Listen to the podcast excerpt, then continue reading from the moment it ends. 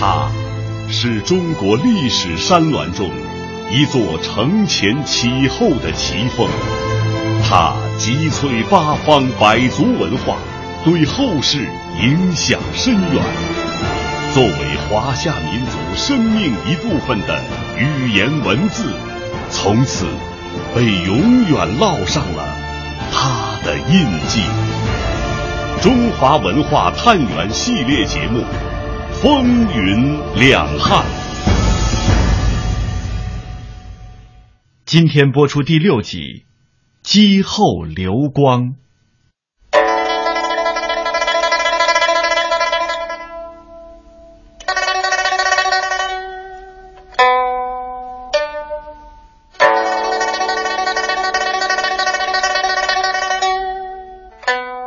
汉朝的衣服，呃，对我来说我自己很喜欢。哎，我还记得那袖子是比较大一点的的那种，就是应该是汉代的特点吧。还有那个领，就是那个比较，呃，高一点的，可是，嗯，穿起来就很很挺的那一种，让人家感觉到很有精神的那一种的感觉。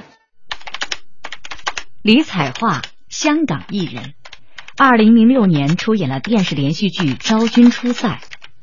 和很多香港人一样，李彩桦对于汉代不是非常了解，但是在饰演中国古代四大美人之一的王昭君时，对于汉代的人和事有了更多的感悟，尤其是喜欢长袖宽衣的汉服。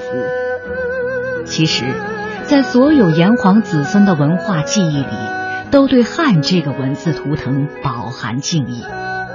它穿越了两千多年的时光，无比清晰地映照在我们的生活和语言里。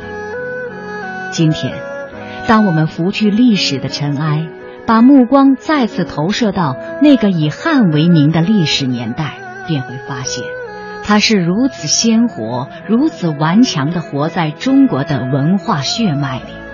一旦激起，再难平息。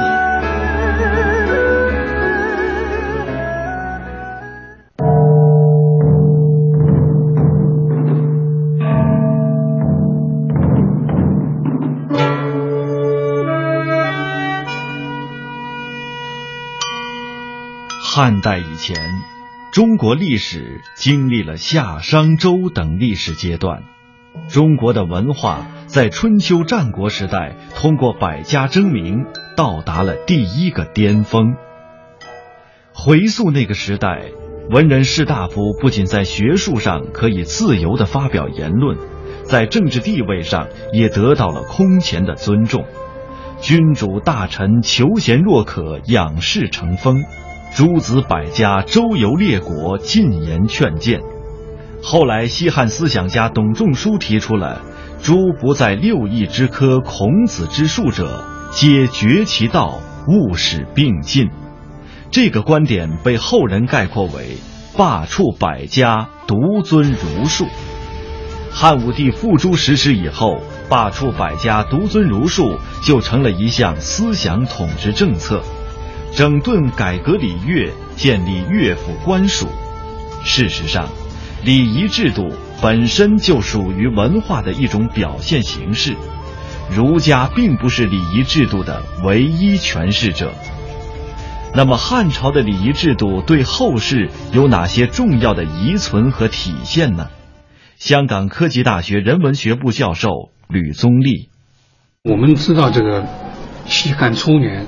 汉高祖并不在乎礼仪制度，那么后来这个当当皇帝以后，觉得这个朝廷里面没有没有一个制度，没有一个那个规矩，那么所以就后来就让让苏孙通出来帮他这个整理一套礼仪制度。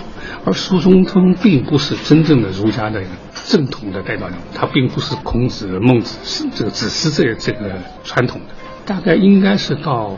董仲舒建议以后，儒家就立五经博士。那么立五经博士里面，五经里面其中就是关于礼，礼是其中一家。那么在这个情况下面，这个汉代的儒学者学者里面有一批人是专门研究礼仪，他们就整理了先秦的文献文献。那么这样就才是我们现在所谓三礼，这个仪礼、礼记、周礼。那周礼我们现在没有存本，那个是后来人重新编辑的。那么现在看来，就比较早的原貌的是是《礼》，再然后是《礼记》。《仪礼》《礼记》都是以先秦的，就是特别是周代的礼仪制度为基础，然后经过春秋战国加了进行了调整，到汉代也做了调整，慢慢慢慢的归纳出来。所以他讲的是先秦的制度，但是实际上这些文本都是汉代形成的。那么这一套礼礼仪制度汉以后，我们没有别的参考，我们就得参考这套东西。所以包括甚至包括这个宋代的新儒家，他们周初期他们重新整理这个这个礼仪制度，他们也是根据这个东西。那么民间，你像到明清，各个大这个南方很多大家族，他们都有一些家规，都有一些这个祭祀仪仪式，这些基本也都根据，特别是仪礼和礼礼记的这个这个内容。所以从这个角度来讲，汉代这个形成的这套礼仪制度对儒家影响很大，对于中国传统文化影响也非常大。坐落在汉文化重要发源地，今天徐州市的江苏师范大学，在内地首次举办了着汉服硕士毕业典礼，这也正是汉朝礼仪制度的一种延续。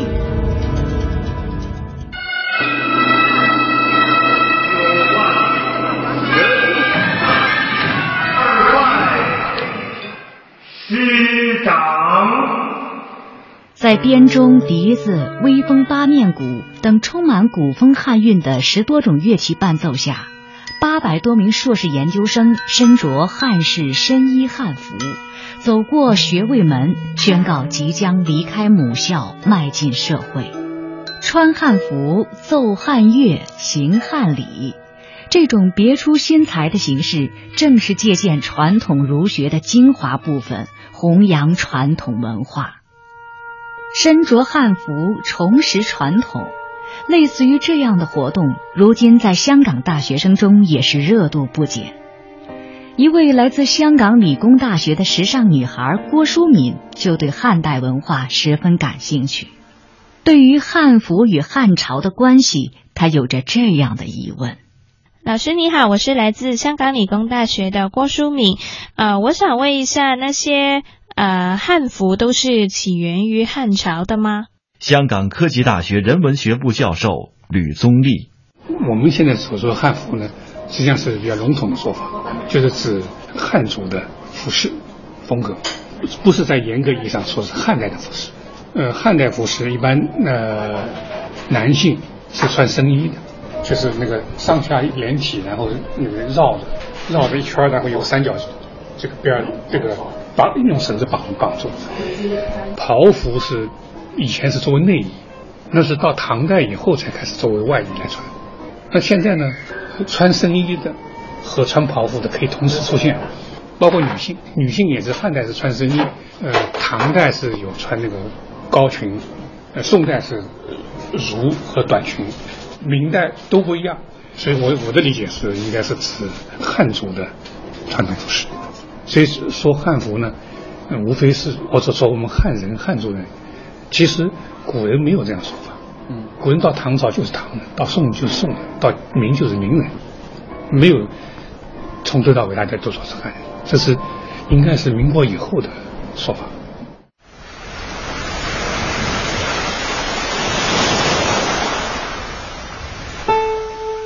博大精深、浩瀚无垠的两汉文化，是一个集萃八方百族文化的整体。两汉文化的发展，从某种意义上说，就是代表着中华民族文化的发展。它所形成的影响，渗透到中华民族发展的方方面面。一个历史悠久的文明古国，经过长期积淀而形成的灿烂文化中，文学。是最重要的组成部分之一。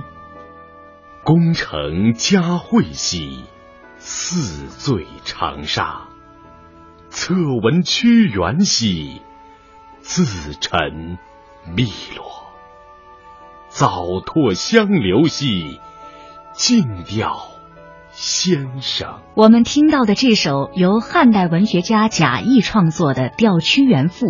是汉初文坛的一颗璀璨明珠。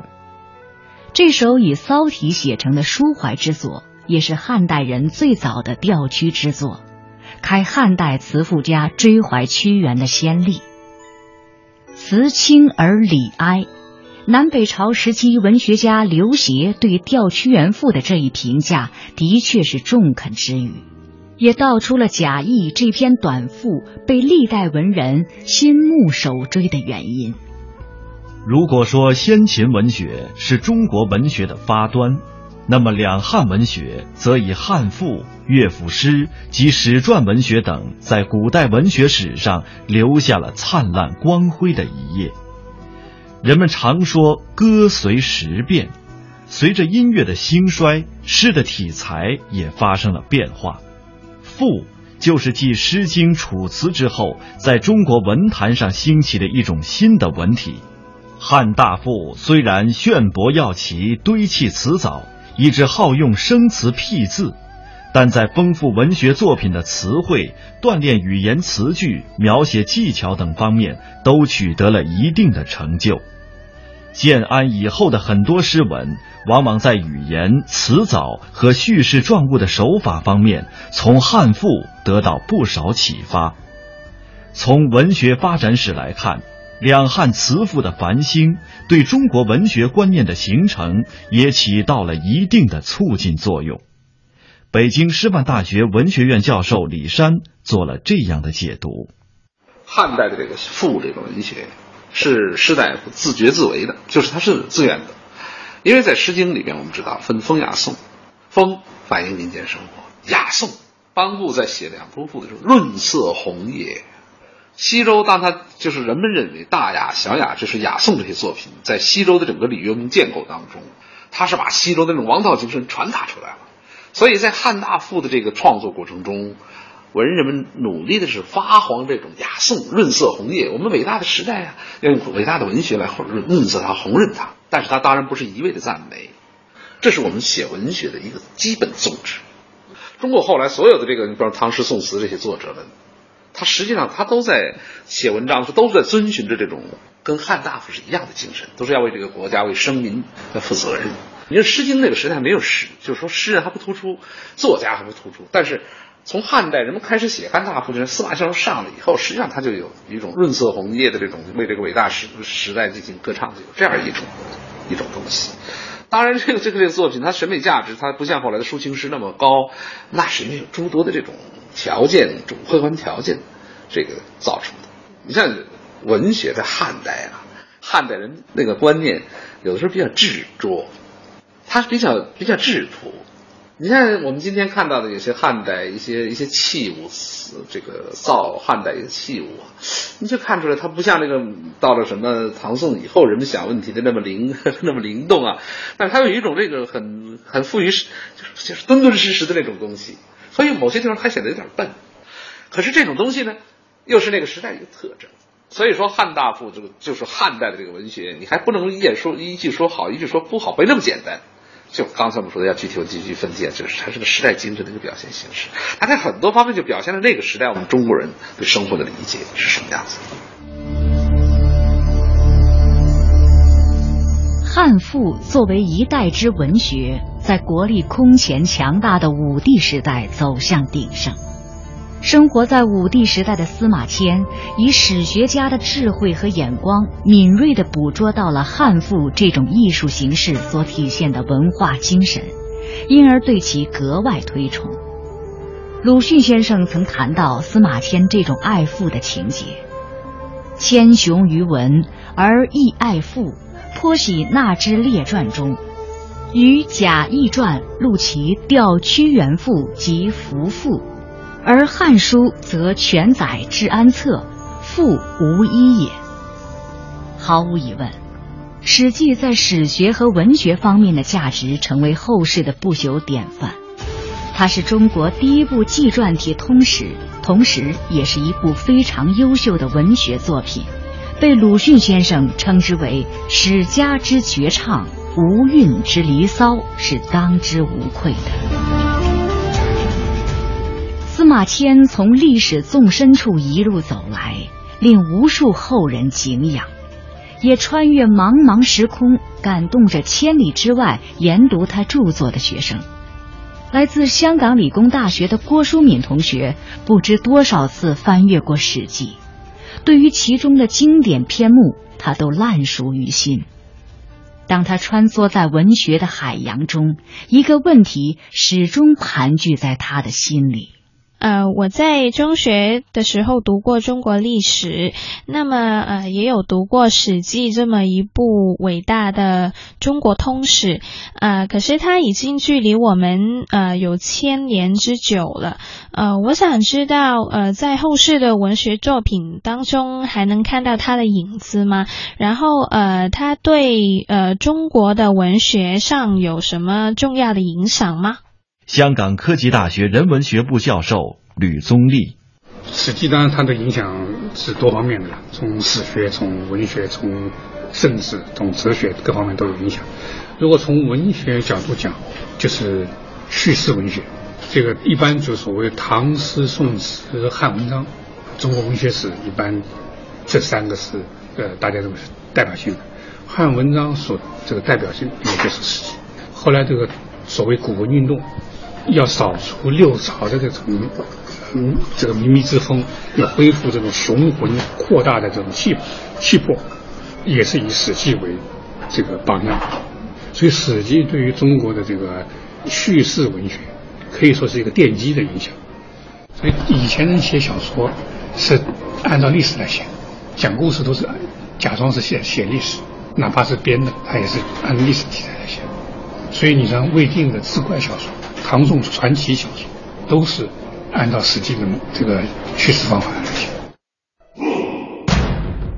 您正在收听的是《风云两汉》第六集《姬后流光》。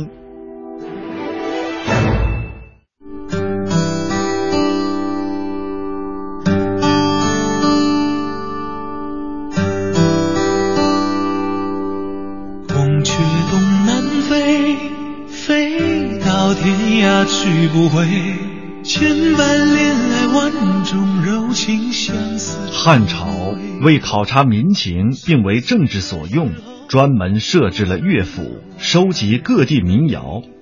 相比产生于战国时期有韵的散文汉赋来说，五言的乐府诗是继《诗经》《楚辞》之后，古代民歌的又一次大汇集。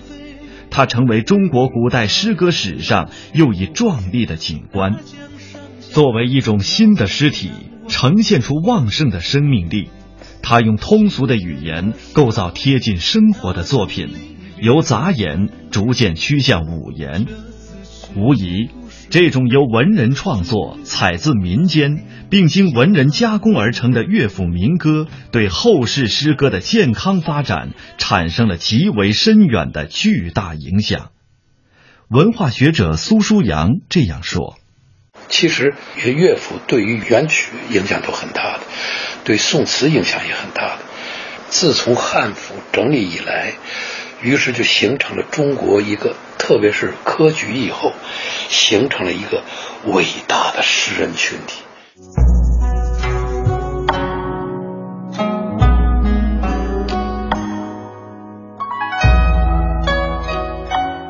可以说，两汉文学在统治者的大力支持下蓬勃发展，无论是作家的文学素养。还是作品的数量、种类、思想深度和艺术水平都有极大的成就，为后世的文学在价值取向、审美风尚、文学样式等诸多方面树立了典范。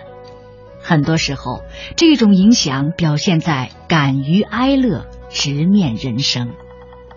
同样起源于秦朝，由程邈行礼而成。在东汉时期达到顶峰的隶书的出现，是书法史乃至文字史上的一次重大变革。从此，书法告别了延续三千多年的古文字，而开端了今文字。字的结构不再有古文字那种象形的含义，而完全符号化了。它作为书法艺术，打破了原来篆书单一用笔的局限，而有了十分丰富的变化。汉代书法的雄强朴茂之风与当时的社会风气有关。汉代隶书蕴含着一种博大的气势，承上启下，上承篆书，下启楷书，是一个质的转变和过渡。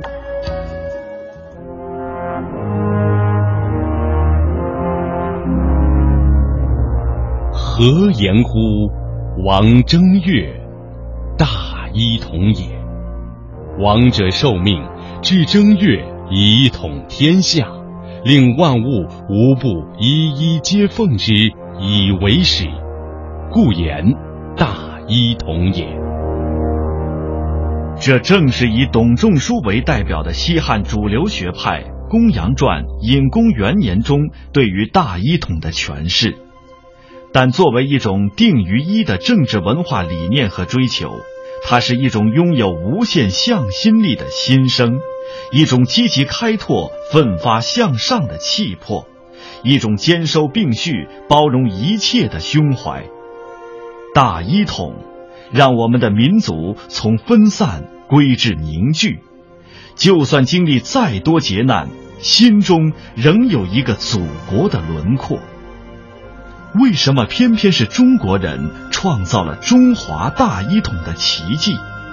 凡是存在的现象，必然有其存在的缘由。大一统体现了中华民族文化的心理，是融合和汲取了各种类型文化精髓的大一统文化。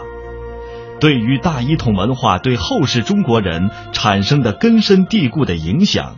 北京师范大学文学院教授李山做了如此的解读：整个从西周王朝实际上是一个相对统一的，它当然它统一比较松散，但是有机的。结果这个破碎了以后，诸侯兼并，齐国争雄，干了五百多年，秦朝总算把大家统一下来了。统一下来，结果他的体制这仁义不施，结果马上就变变公室为守室，就迅速的垮台。所以汉帝国呢，就实际上是用了一个郡县制的方式。他遵循了秦代，但实际上他做的秦代比秦代要好，然后把大家统一起来，然后用一个儒家和法家思想结合的一种方式，把整个的中国这么大片地区统一起来，从此再也没有战乱了，一个王朝就休养生息，开始强大，这个就变成了后来变成中国人的一个理想。另外，你再看中国历史，只要是没有异族入侵，中国不会分裂。中国后来的分裂都是因为，比如说南北朝现象，都是因为北方有些人群。向中原进取，他们要文化上要向要向要向中原看齐，所以他们就会出现一些民族融合之前就会出现一种暂时的分裂。实际上，每一次暂时的分裂都是给下一次民族大融合、大一统在准备力量。就像历史一呼一吸，一呼一吸。但是中国的历史方向永远取那个汉唐的这个大一统，这是中国到今天仍然我们没有放弃的一个民族的一种一种方式。只有这样，我们觉得才能强盛。所以这里边有一个什么问题？就是中国文化在，它是这是一个文化的需求。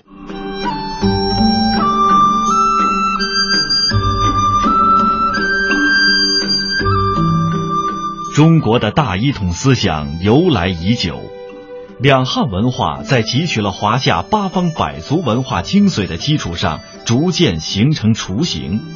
这些文化的产生与形成，都是与其所处的地域及政治环境密切相关的。比如荆楚文化，它是汉文化形成与发展的最基础的文化类型之一，是当时刘邦诞育地区的本土文化。再如齐鲁文化，也就是儒学文化，这一地区主要从事农业和蚕丝之业。并因临海而富于语言之力，故而形成了这一地域的文化和习俗特征。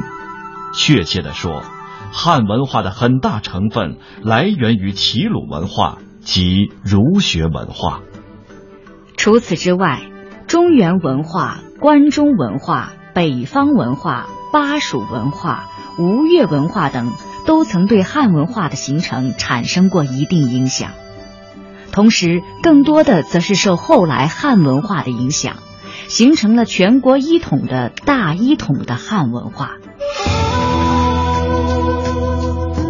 大一统在中国之所以一成不变，一个重要的原因是，从古至今一直有许多中国人热爱推崇大一统。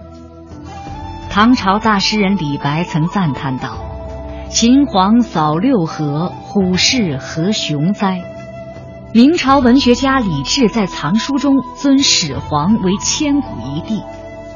随着时间的推移，大一统的逻辑中派生出来的许多观念，使得大一统在中国人的心灵中扎下根来。中国人对大一统形成了精神上的依赖，而此后中国的政治思想发展进入了一个新的纪元。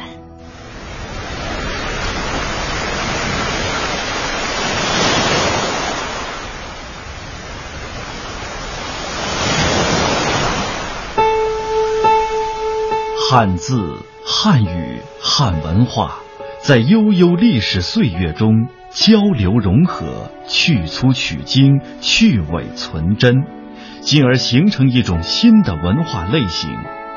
特别是经历了秦始皇、汉高祖两次大一统的荡涤之后，基本上形成了一种新的文化雏形。经过汉代文帝、景帝、武帝的实践锤炼，使之成为较为稳定的民族文化。风云变幻，日月交替。正如一些专家学者所说，今天的我们越是远离两汉时期，越发觉得历史的珍贵，从历史中汲取精华，古为今用。风云两汉，积后流光。